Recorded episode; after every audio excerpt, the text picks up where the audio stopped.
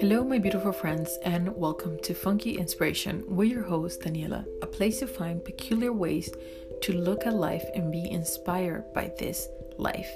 I hope you will join me every Wednesday in finding new ways to have a better quality of life. Thank you for stopping by. Lots of love, my friends. Hello, my beautiful friends, and welcome back to Funky Inspiration with your host, Daniela. I know it's been a long time, it's been three weeks. I apologize, or maybe not. well, you know, I think it's this time of the year where our feelings have been like a roller coaster. They have been up and down, especially with the situation worldwide of the pandemic and all the things going on today.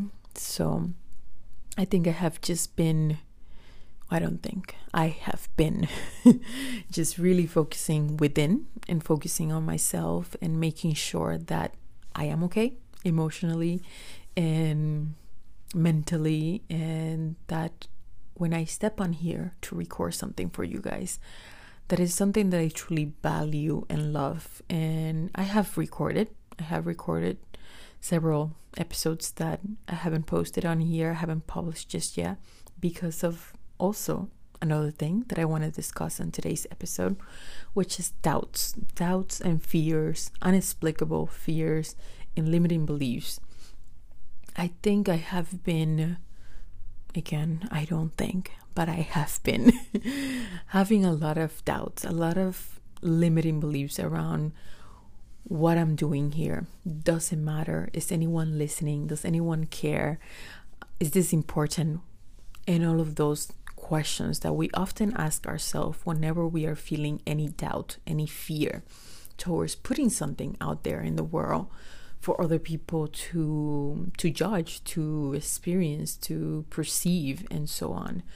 So, with that said, I wanted to be open and honest about that with you guys on here on the podcast and not just give you guys a super bulletproof, super edit episode where I tell you something great. No, I wanted to be honest and raw because I really believe in that. I believe in being more authentic, and I think that is probably my thing in this lifetime to be more authentic and show the world that it is okay that we have these emotions from time to time that limit ourselves, but they are not necessarily who we are. They are just emotions that come and go, and that we need to learn day by day by day how to deal with them better.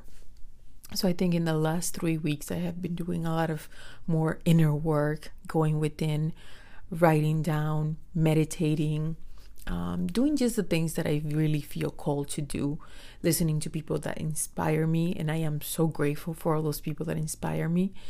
And I am so grateful that they put out what they put out and they move past their fears and their doubts because at the end of the day, that's all it is, my friends.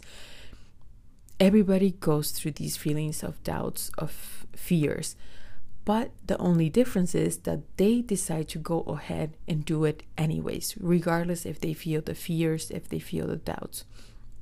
So, in case that whatever I do here on the podcast inspire other people, I want to be able to go ahead and put it out, even if I feel doubtful or fearful of what I might be putting out because it might help someone. It might be someone's medicine. I think we all hold the key and the medicine for each other. So whatever I put out might be super beneficial for someone, but not might might not be beneficial for another person. But it's still worth me putting it out there because there are people who need it. And exactly how there are people who need exactly what you have to share, what you have to give this world. So never sell yourself too short. Stop diminishing your light and thinking that you have no value to offer society, that you have no worth to offer society. Just the simple fact of you being born is already means that you are a valuable person in this world. And sometimes we all need to remember that. And whenever I make these episodes, I make them so much more for me sometimes and even for you guys as the listeners because I think that I need to hear these words myself every time I speak into the mic. Um, so always take that into consideration that we are always going through the same process, the same emotions, no matter how quote unquote successful you are in life. We all have these moments of fears and doubts that prevent us from putting forward the beautiful wisdom we have to share with this world. So, with that said, I want us to recognize that first. Recognize that everybody, no matter who it is, everybody in this world, no matter how much you look up to them, believe me, they have fears too. They have doubts, they have insecurity, they have limiting beliefs. Everybody has them in this world. You wouldn't be a human being if you didn't have any doubts, any um, limiting beliefs, any fears. It's just not something that you would not have if you are having a human experience. We all have to go through it from time to time, and that is okay. There are going to be moments where your self esteem is super high, and other moments where your self esteem is going to be super low. And that is completely okay. That is all part of this process of experiencing life. And what we have to work on is figuring out how to move past those fears, how to move past those emotions, how to move past those doubts, and really go out there and do what we want to do because the world needs it. Another great thing we can do is to ask ourselves what is the worst thing that will happen if I put out the things I want to put out, if I do the things I want to do, if I say the things I want to say? What is the worst thing that will happen? always ask yourself that question. I think that is a really important question to ask yourself because our mind, mind and body are always trying to protect us. Our human body, that's what it does. It tries to protect it and it thinks that everything is out to get it, out to kill it. So you must work with yourself in order to realize that sometimes, like for example, in my case with this podcast, there's really nothing wrong that will happen if I put out, let's say, a horrible episode that everybody hates or something. It's not going to be the end of the world. It's just going to be an episode that people didn't resonate with, that people didn't like, but that's about it. Nobody's going to die from it. I won't die from it, and people will be able to keep going and move on. You know, it's not that big of a deal. Another great thing, my dear friends, that we can do is to speak to somebody close to us, somebody who knows us, who values us, and that loves us, because they might be able to show us a different perspective, a different side that we are not able to see on our own. As much as I love to spend time alone, as much as I love to just be with myself, um, sometimes it is so valuable to meet those friends and have beautiful, deep conversations that will help us move through those thoughts and emotions that are holding us back from our full potential because I think our friends can sometimes be that mirror that we all need to have in order to move forward and not be held back by our thoughts, you know, and you get the chance to process emotions. It's like maybe going to a therapist and but a lot better i feel because is your friend is somebody who knows you and loves you unconditionally and is going to be able to reflect back to you what it is your soul needs in that moment. So i always value that um, a lot to have people around me that i can talk to and have a, a, deep and beautiful conversation with about what I'm feeling. And sometimes you can just bring it up in such an easy way. It doesn't have to be this like um, catastrophe and dramatic style, but just bring up those emotions that you're feeling and speak them out loud to a friend. You might sometimes not even need to hear that advice your friend has to say, but the just the mere process of you speaking it out loud will help you to process those emotions. So that is very valuable in being able to move past those fears, past those doubts, and you know, remembering that they're always going to be there, they're always going to come up from time to time, and sometimes they're gonna just be stronger than other times. Another t- thing that I will do is to write things down. I have I love writing. I think it's wonderful. I used to write since I was a child. I used to have plenty of journals all around um, my house and still do uh, because I just love writing down my emotions and getting it down on paper because it helps me process better. For me, it's a cheap therapy. It's the best way to therapy. Actually, to be honest, I actually have never gone to therapy, but I have always been a super um, passionate person about writing, which has really helped me to deal with my emotions and my feelings. It really does help me come through and come up much better from where I was at in the beginning than after I am done writing. I feel like it just gives me that flow and that experience of being able to process my emotions. And even when I have like a fight with somebody, which doesn't happen that often, but if I do, I will write down on a piece of paper what I'm feeling. And I will also try to write like a little bit of a forgiveness prayer, like a hope Ho'oponopono prayer, which I spoke about in my other episode, and I can put it down in the notes for you guys.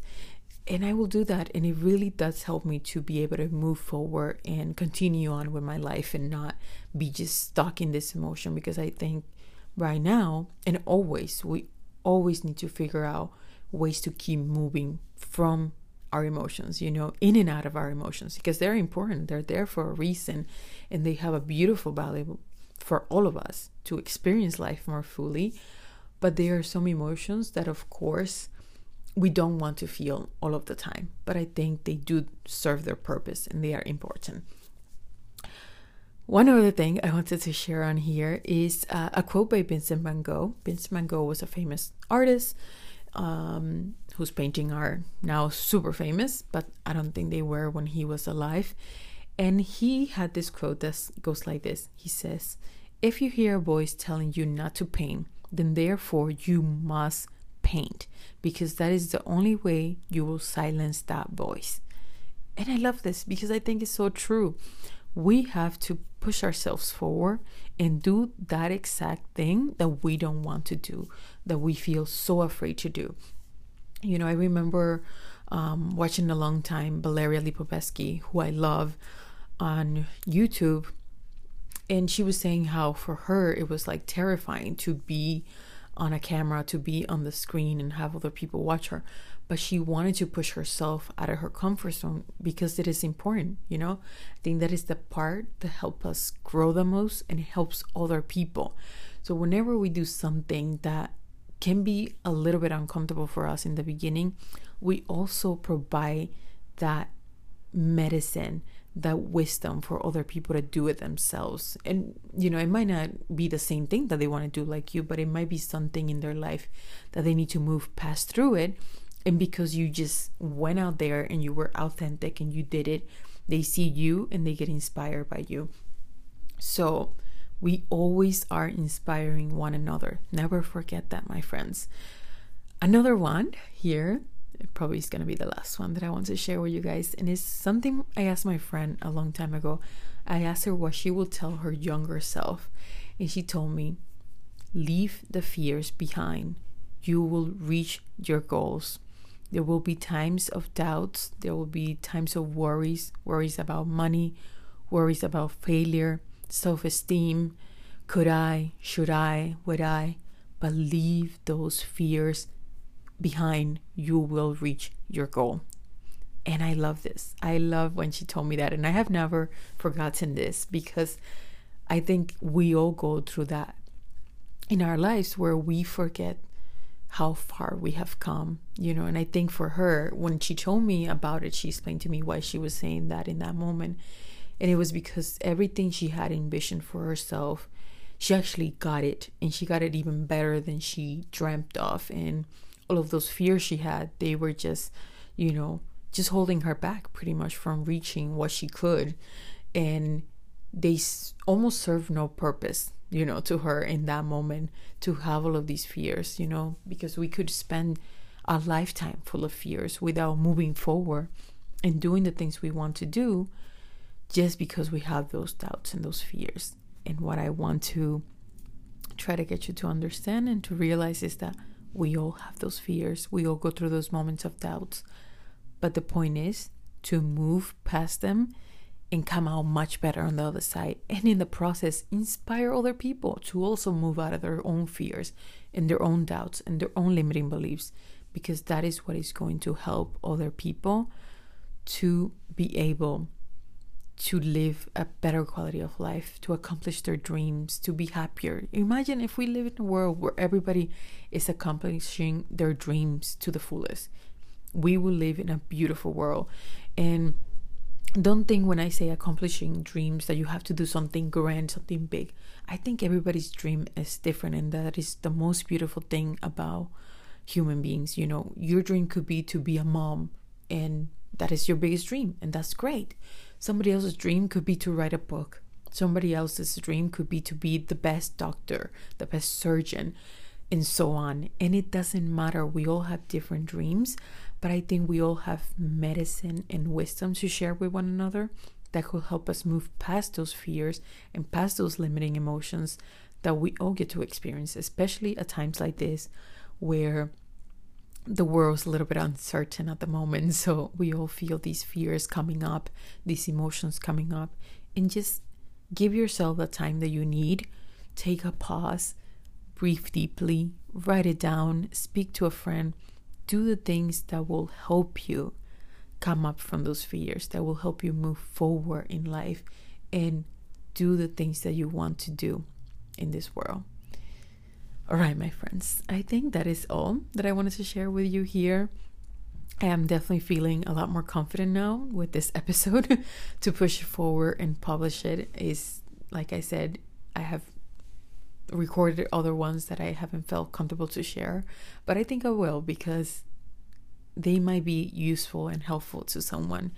And that's what we must remember. We must remember that all that we offer helps other. I am so grateful for everybody that like I said that I admire and look up to for them to have moved past their fears and publish and put out the things that they put out because they have encouraged me in one way or another. So we can all do that for one another. Don't diminish your light. You have beautiful light to share with this world. Share that light, share your wisdom. You matter. Your value is out of this world. you are extremely valuable, my friend. Don't forget that. I love you. Take care. Leave any comments that you want. Write me on Instagram. Let's chat. I love you all. Take care. Ciao, ciao.